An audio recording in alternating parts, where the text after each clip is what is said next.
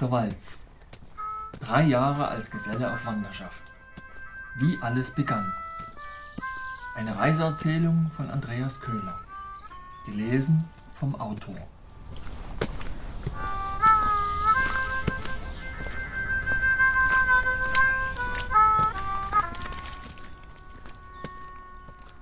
Drittes Kapitel Ohrring Das Haus, in dem wir wohnten, stand am Ende einer kurzen Sackgasse.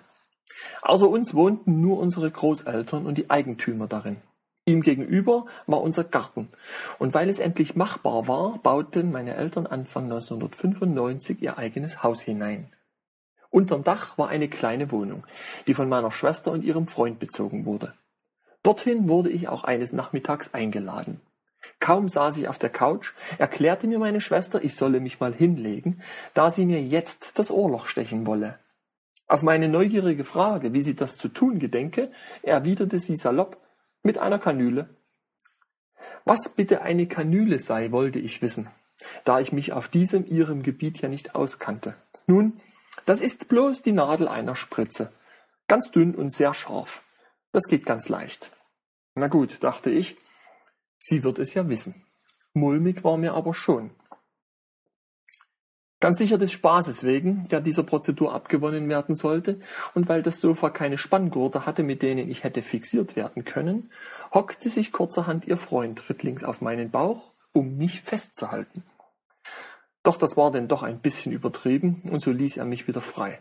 Meine Schwester kniete neben mir, griff beherzt und fest nach meinem linken Ohrläppchen, setzte die Kanüle an und stach ohne weitere Vorwarnung zu. An dieser Stelle hätte die Aktion eigentlich bereits ihr Ende finden sollen. Doch das tat sie keineswegs.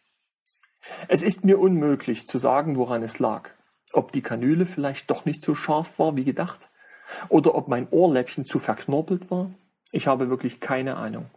Jedenfalls fand die Kanüle sehr schnell einen Widerstand und stach nur mehr hinein, statt hindurch.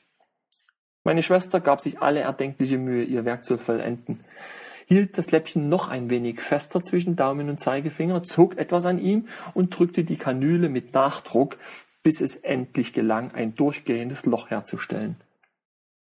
Als es überstanden war, versuchte ich die Blutung mit einem Wattepad zu stoppen, welches wir vorher mit Alkohol tränkten. Langsam kehrte das Leben ins Gewebe zurück. Alsbald hielt meine Schwester die Kreole in den Fingern, tauchte sie in den Schnaps und begann, sie in das neue Ohrloch zu fädeln.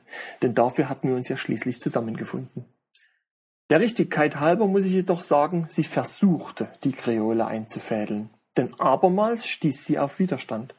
Erneut griff sie das Läppchen recht fest und fummelte und probierte und drückte, doch nichts half. Die Kreole wollte sich nicht einhängen lassen. Es nützt alles nichts. Wir müssen das Ohrloch vergrößern. Ich nehme eine größere Kanüle und wir machen das nochmal.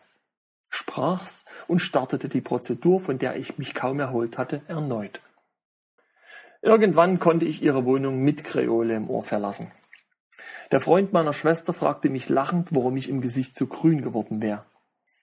Es war mir unmöglich, den genauen Grund zu benennen. Ob es darum war, weil er vorher auf meinem Bauch saß, oder darum, weil sie mein Ohrläppchen so sehr drückte, oder weil sie an ihm zog, oder wegen der nicht enden wollenden Stiche, oder aber weil mir eh schon vorher mulmig war. Ich wusste es nicht. Mir war es aber auch egal. Letztlich war ich froh, dass ich es überstanden hatte. Die Wochen und Monate vergingen. Die Jahreszeiten wechselten einander ab und mein Vorhaben festigte sich immer mehr. Wie empfohlen besuchte ich Zunftabende in meiner Nähe und konnte dort weitere Einzelheiten erfahren, wenn auch nie alles.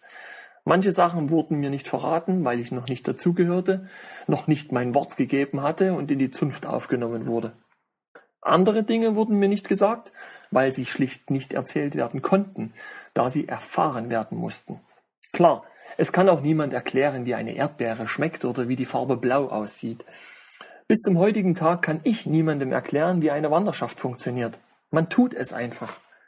Man muss es einfach tun, wenn man wissen will, wie es geht. Der Weg legt sich wie von selbst, eröffnet sich wie magisch vor einem. Doch nur, wenn man ihn geht. Niemals jedoch, wenn man ihn versucht, nur mehr gedanklich zu erfassen.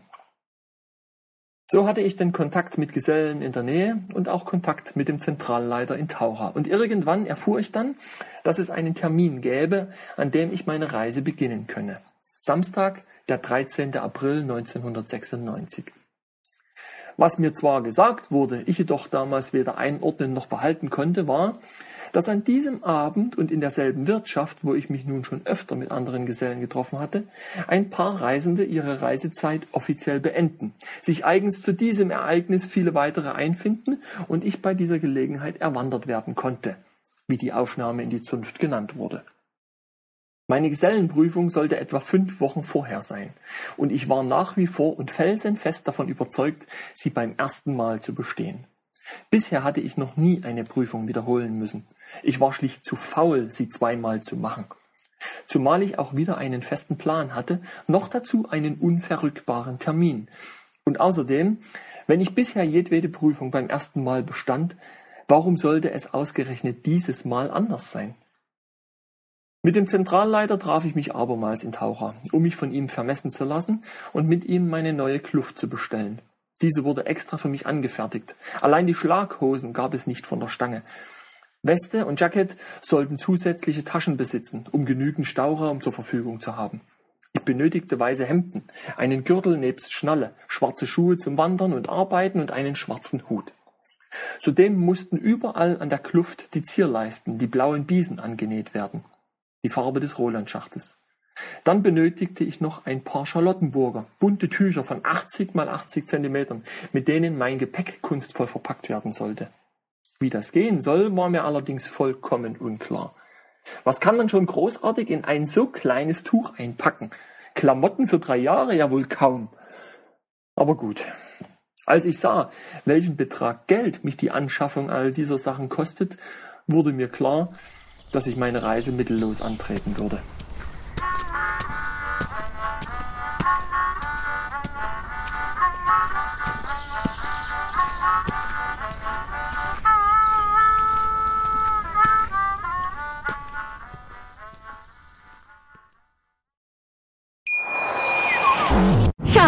Ich bin neu verliebt. Was? Da drüben. Das ist er. Aber das ist ein Auto. Ja, eben. Mit ihm habe ich alles richtig gemacht. Wunschauto einfach kaufen, verkaufen oder leasen. Bei Autoscout24. Alles richtig gemacht.